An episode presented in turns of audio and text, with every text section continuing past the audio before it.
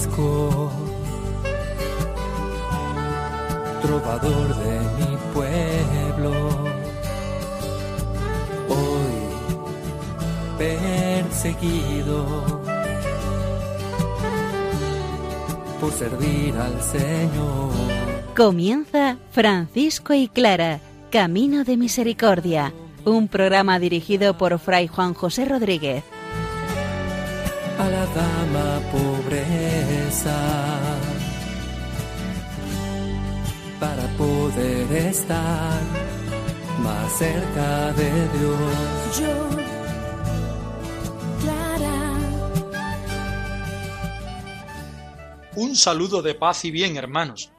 San Francisco nos presenta hoy el saludo a las virtudes, aquella oración en la cual empareja las virtudes que no son otra cosa que expresiones de Dios, mediaciones de Dios, criaturas de Dios, que nosotros viviéndolas aseguramos la presencia del Señor en nuestra vida y buscándolas nos ayudan a ser mejores cristianos y franciscanos. Santa Clara, mediante la regla del cardenal Ugolino, nos habla hoy en el capítulo 7, en el punto 7, del ayuno y la abstinencia. Toda una puerta que nos abre a entender la penitencia en sentido franciscano. Escuchamos la palabra de Dios, que ella sea la norma y guía que nos conduzca a ser nosotros evangelios vivos y vivientes.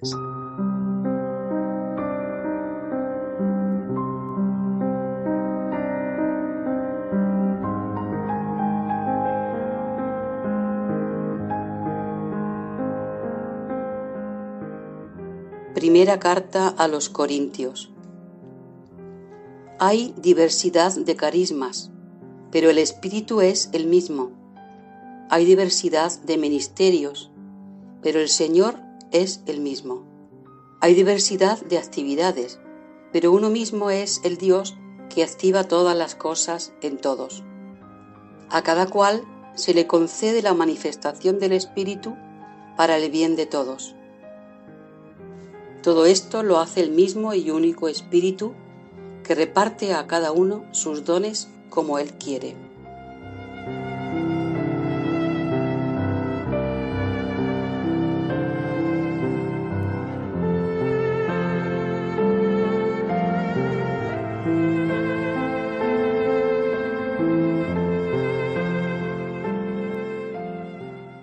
María es el reflejo de Dios y como tal la persona nueva, en quien se hacen transparentes las virtudes cristianas. San Francisco corteja a la Madre, a la Señora, y en torno a ella a las virtudes que la acompañan. Ella y ellas son el ideal de la vida cristiana, el ideal de la vida franciscana. Virtudes deseadas, virtudes pedidas, virtudes practicadas. El conjunto nos da el retrato de un verdadero cristiano, de un auténtico hermano menor, del hombre nuevo que nace de la autodonación del el Dios de Cristo. Vamos a empezar en este programa a contemplar unas cuantas virtudes que nos inviten a cada uno de nosotros a ser fiel reflejo de la Madre de Dios y fiel reflejo de su Hijo Jesucristo. La pobreza, la pobreza, no hay mayor tesoro que la pobreza que nos libra de ataduras nos hace ricos de cordura. La pobreza, la pobreza, no hay mayor tesoro que la pobreza que nos libra de ataduras y nos hace ricos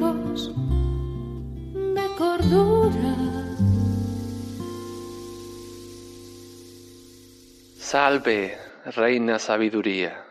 El Señor te salve con tu hermana la santa pura sencillez. Señora santa pobreza, el Señor te salve con tu hermana la santa humildad.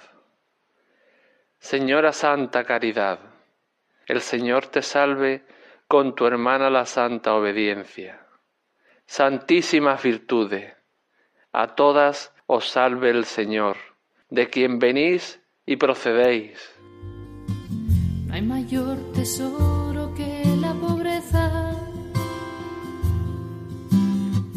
No hay mayor tesoro que la pobreza. No hay mayor tesoro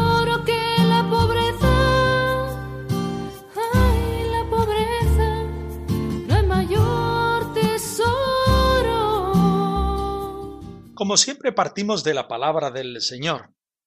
La palabra del Señor en este momento nos pone en el camino para entender que los dones de Dios son regalos que Él hace al ser humano.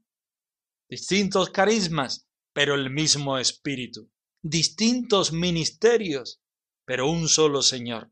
Distintas actividades, pero Dios es el que activa cada una de esas actividades en nosotros, personalmente y comunitariamente. Dios es el motor. Dios es el principio, la fuente. Y Dios se reparte, Dios se da, Dios concede dones distintos a sus criaturas. Por tanto, la primera enseñanza es darnos cuenta de que todo lo bueno viene de Dios. Todos los dones del Espíritu Santo proceden del Señor y el Señor los reparte según Él. Y si Dios es amor, los dones de Dios son repartidos en sus criaturas por amor. Debemos ver en las cualidades, en los carismas, en los signos del Espíritu Santo de nuestros hermanos la presencia del Señor. No podemos quedarnos en el hermano, en la cualidad del hermano, sino que debemos trascender de la cualidad del hermano a la presencia del Señor. Podemos hacer este desarrollo también en negativo. Hay muchas personas que sienten el mordido, la tentación de la envidia. Y la envidia no es otra cosa que querer tener aquello que no tengo. Si Dios regaló a tu hermano tal o tales dones, no les pertenecen a ellos, lo mismo que no te pertenecen a ti, pertenecen al Señor. Y es un motivo para que nosotros alabemos la presencia del Señor en aquel hermano, en nuestra comunidad, en nuestra familia. No un motivo para perdernos, para envidiar, para sentirnos nosotros vacíos y lejanos del Señor.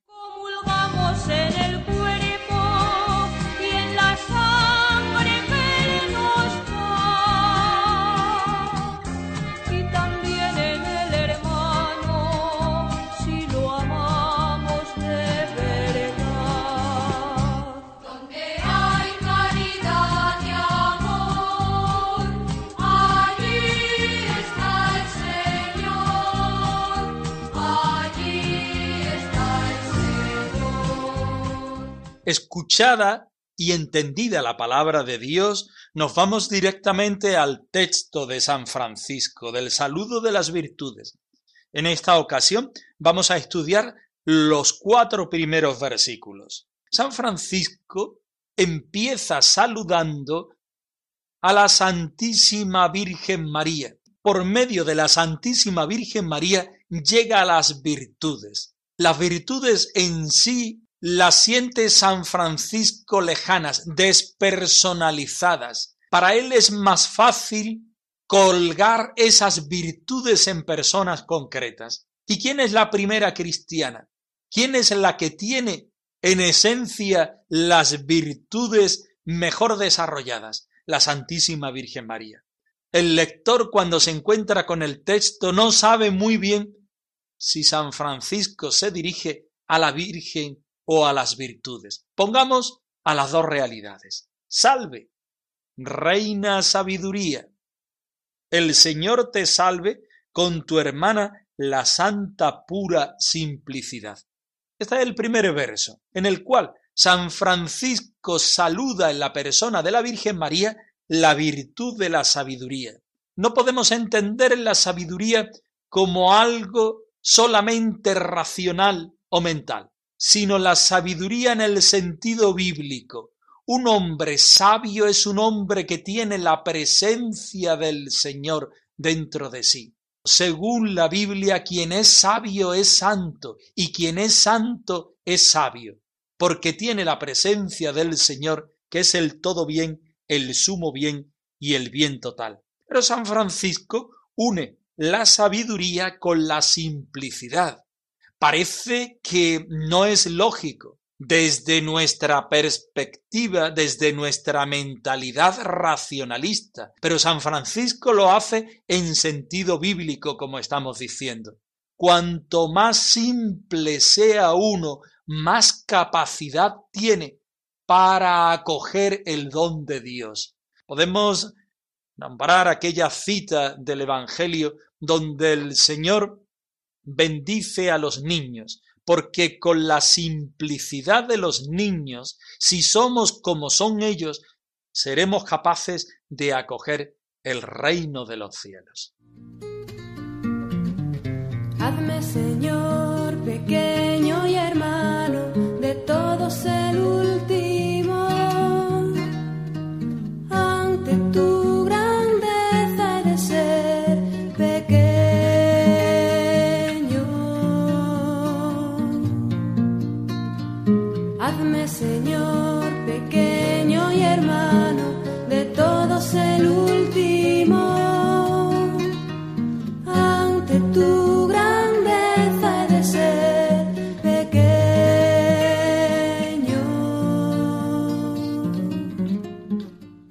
Hecho el saludo de las virtudes en la persona de la Santísima Virgen María, a continuación en el versículo 2, Francisco pasa directamente a saludar a las virtudes, particularmente en este caso la pobreza, diciendo así, Señora Santa Pobreza, el Señor te salve con tu hermana la santa humildad.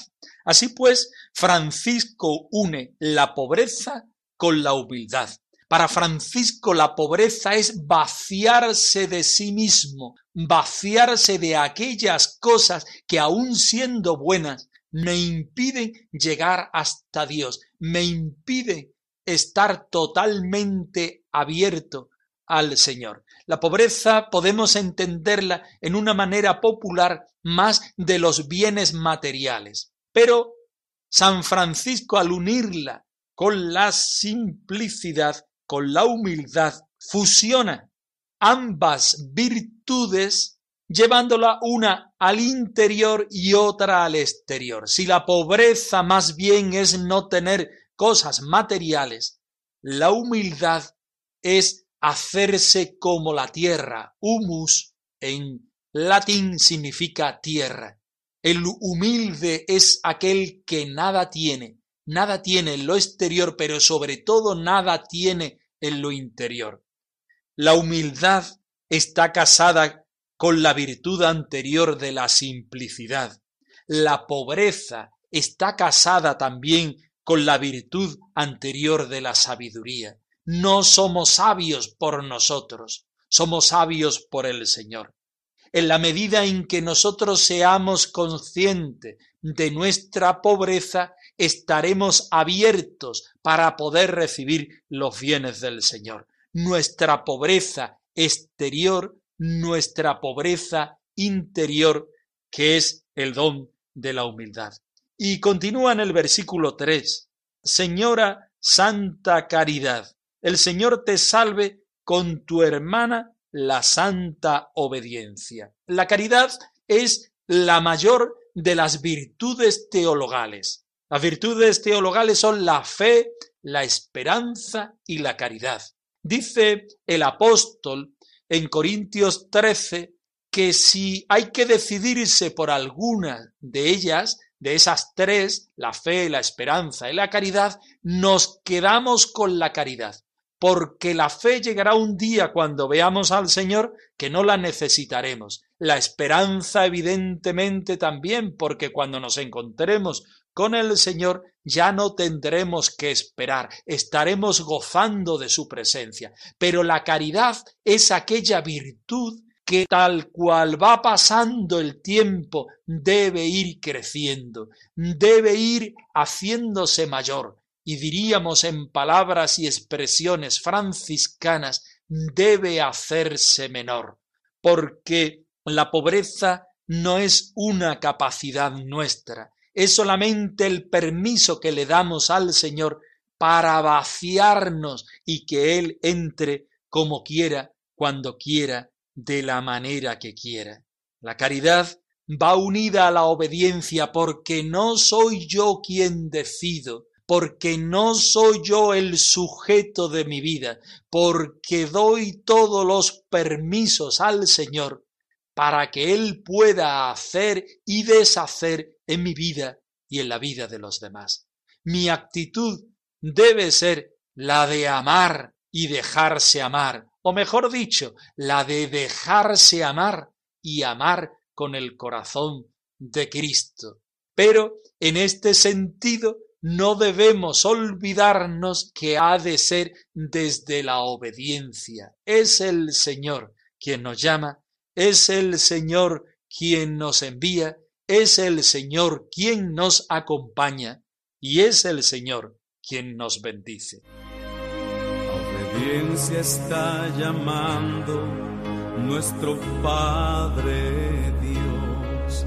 A obediencia está llamando nuestro Rey. Hacer su voluntad, perfecta voluntad. Obediencia nos está llamando. San Francisco sabe que este saludo a las virtudes está lleno de un contenido que es grande. En el versículo 4 recapitula todo lo que ha dicho y lo hace de esta forma, santísimas virtudes.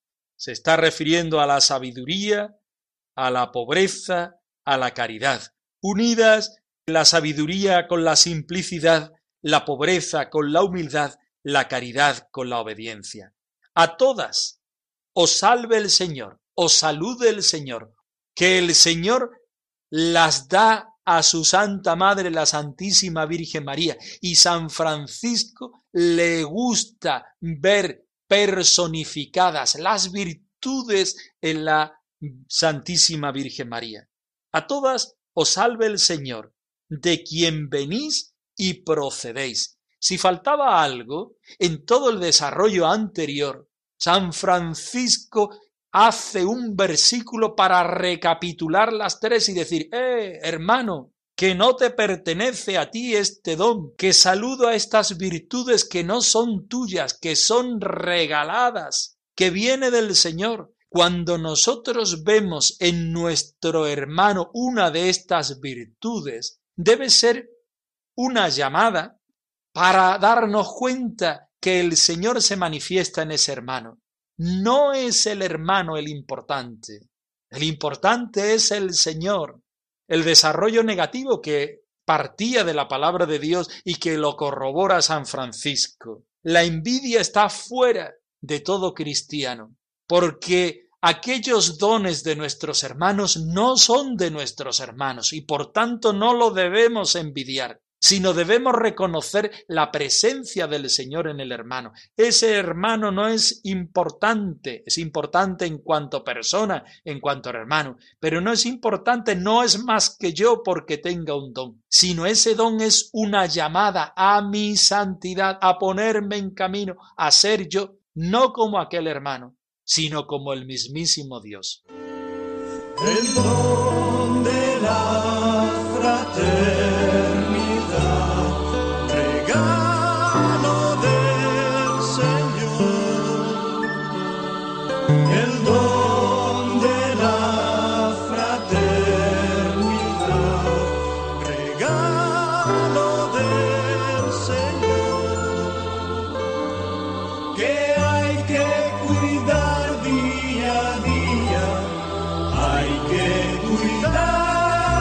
con amor.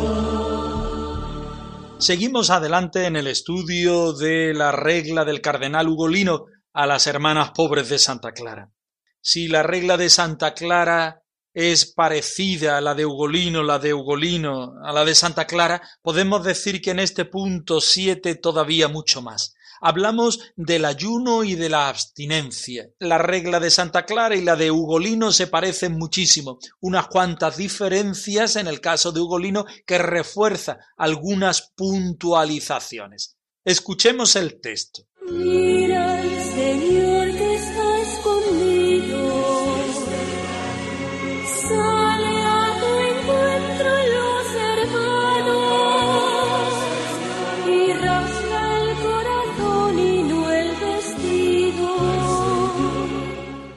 Respecto al ayuno, obsérvese esta norma. Las monjas ayunen diariamente en todo tiempo y en los miércoles y viernes fuera de la cuaresma absténgase además del companaje y del vino, a no ser que en esos días se celebre una fiesta mayor de algún santo. En los citados días, a saber miércoles y viernes, póngaseles a las sores para su alimentación, si hubiere, fruta, frutos de la tierra o verduras crudas y ayunen a pan y agua cuatro veces a la semana en la Semana Mayor y tres veces en la Cuaresma de San Martín, de preparación para Navidad, como también en todas las vigilias solemnes, si tuvieran voluntad para ello.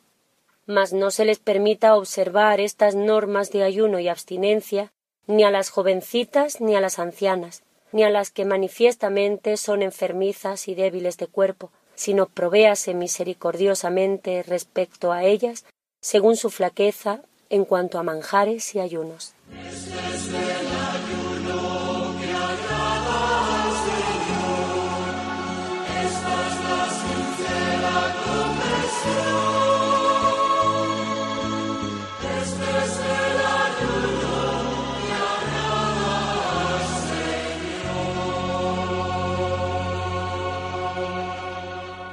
El cardenal Ugolino habla a las clarisas, a las, hermanas pobres de Santa Clara, del ayuno y de la abstinencia. ¿Por qué las monjas hacen ayuno y abstinencia? Porque parten de la idea de que la vida franciscana femenina es una vida de penitencia. Penitencia en el sentido no de hacerse daño a sí mismo para, para que otros tengan un bien, sino más bien crear lo mismo que la pobreza, un vacío para Dios, una disponibilidad para Dios. Esto que yo me quito es para entregárselo al Señor y que Él lo disponga tal como quiera, de la manera que quiera. Yo me abro al Señor desde esta penitencia, desde este ayuno, para que el Señor haga en mí lo que quiera, como quiera, de la manera que quiera, y para con mi vida poder reparar eh, la vida de los otros, poder ayudar al Señor, poder llevar el Evangelio a los demás. El cardenal Ugolino habla del ayuno casi de la misma forma que Santa Clara las monjas que ayunen en todo tiempo, porque no es una actitud de comer o no comer, de comer más o comer menos, es una actitud de que me abro a la voluntad del Señor, que sea como tú quieras, de la manera que quieras.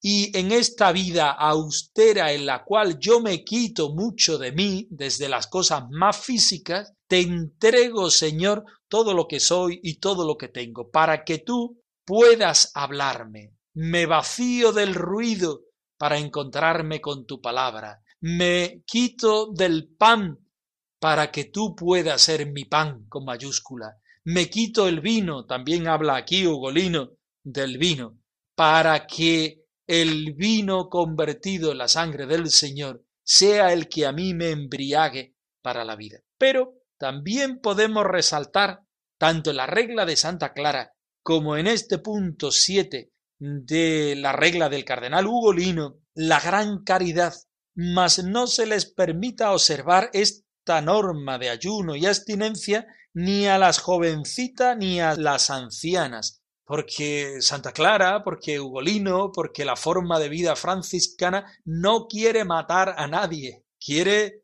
que sus hijos sean austeros, que estas prácticas les ayuden a ser, a estar en la voluntad del Señor, a ser evangelios vivos y vivientes, pero no, no quieren matar a nadie. Las jovencitas lo normal es que tengan que comer y que tengan que comer en abundancia, porque así lo necesita su naturaleza. Y las más ancianas tendrán que comer también según sus posibilidades, porque su naturaleza está gastada y está dañada, de tal manera que ellas tienen que recibir el alimento. No pueden hacer este tipo de ayuno, ni unas ni otras. Tendrán que hacerlo de otra forma más interna, más espiritual, más desde el trabajo en el caso de las jóvenes, más desde la aceptación en el caso de las mayores. La regla franciscana, tanto masculina como femenina, tanto de Francisco como de Clara, con todas sus variantes, va buscando el bien de la persona para el encuentro con Jesucristo, con ellos mismos y con la fraternidad nunca desea que la vivencia de la regla sea un fastidio personal. ¿Qué te gusta esto? Pues vas a tener lo contrario. No, no es eso. Es todo lo contrario. Es poner la vida en las manos del Señor. Y para poner la vida en las manos del Señor me tengo que vaciar también del alimento, también del orgullo, también de mi yo, también de aquellas condiciones que la vida nos regala y que en la mayoría de las ocasiones son buenas, pero se la entregamos al Señor por amor a Él y para que Él disponga para el bien de los hermanos.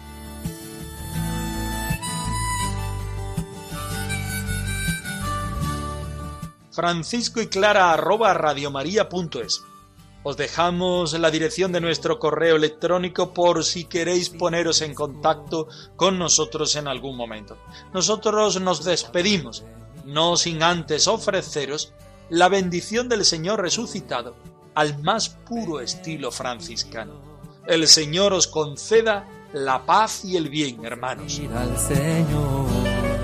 Han escuchado en Radio María Francisco y Clara, Camino de Misericordia un programa dirigido por Fray Juan José Rodríguez. A la dama pobreza, para poder estar más cerca de Dios.